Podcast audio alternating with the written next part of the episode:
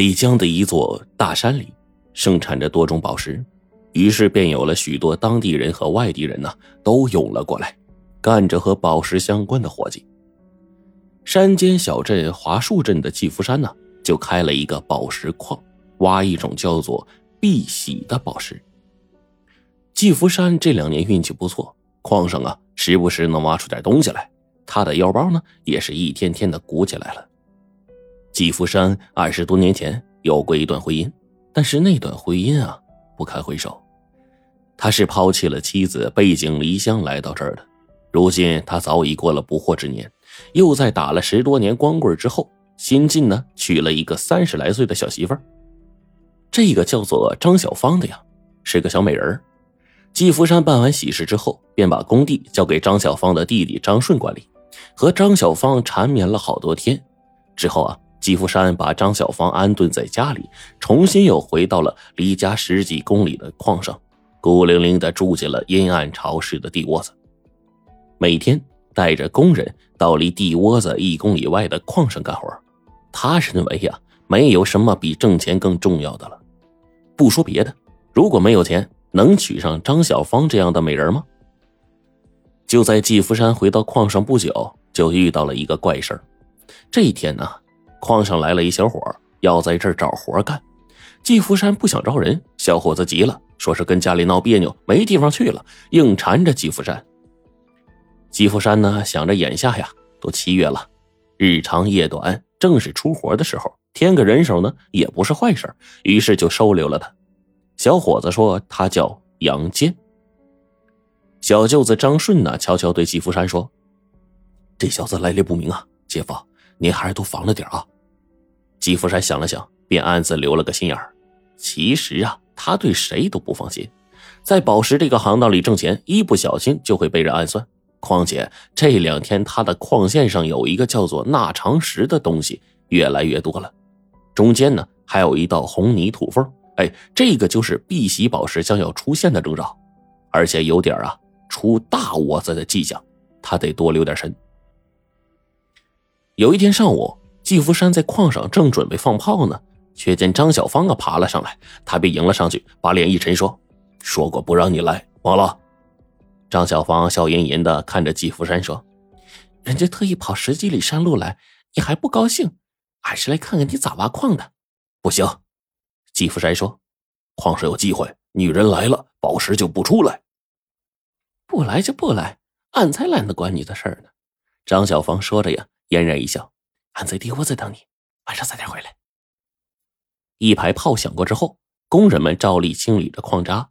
季福山仔细查看了矿渣之后，就自己动手用摩托钻呢打了两个炮眼儿，然后亲自安装好炸药。按常规，这个时候大伙该去避炮的，但是季福山呢，却让工人们呢全都回地窝子休息，下午就不要来了。季福山让所有的矿工撤离现场是有道理的，因为他查看了打出来的粉末之后，料想肯定会有东西出来。果然，两个药量极小的爆破之后，那长室中间出了一个小的泥窝子，把泥土呢轻轻的一扒，一颗宝石就露了出来。季福山连忙跪在地上继续掏这个窝子，大大小小的宝石啊不断的出来，手中的袋子也是沉甸甸的。他大概估计了一下，少说也值个十几万。不过那个泥窝子正在变窄，好像就要掏完了，这让他欣喜之中啊，也有一点点的失望。可就在这时候，意想不到的事发生了。当季福山再次扒开泥土的时候，一颗极大的红宝石出现在了眼前，他就疑心自己看走眼了，再揉揉眼睛再看，还真的是一颗比鹅蛋还要大的红色碧玺。大且不说了，那形状啊，恰如鹅蛋，光滑极了。更让他吃惊的是，这么大一颗宝石，晶体十分完整，没有一条裂纹，甚至没有一点絮状的东西，颜色鲜红鲜红的，比他见过的任何一颗红色碧玺都漂亮，晶莹剔透，毫无瑕疵。这还不算，更绝的是，那宝石的中央竟然有一滴水珠，摇了摇。红色的水珠在里面就晃了晃，这实在是一颗罕见的宝石啊！季福山和这座大山打了二十几年的交道，见过许多出类拔萃的宝石，但这么大、这么完美的红宝石，他做梦都没想过呀。季福山掏完宝石，又放了一炮，目的啊是不让别人看到这里出过大窝子。忙完这些，天就渐渐的黑了。季福山决定去藏宝石，跟许多这个宝石矿主一样，吉福山一般呢不将宝石带回地窝子，也不轻易带回家。因为相比之下，藏在人迹罕至的山上会更安全一些。在确信了视野所及的范围内再无他人之后，吉福山呢躬身就窜进了几百米外的桦树林，在里面摸索了一阵子，又突然溜进了灌木丛。半个小时之后，却从一边的松树林里面钻了出来。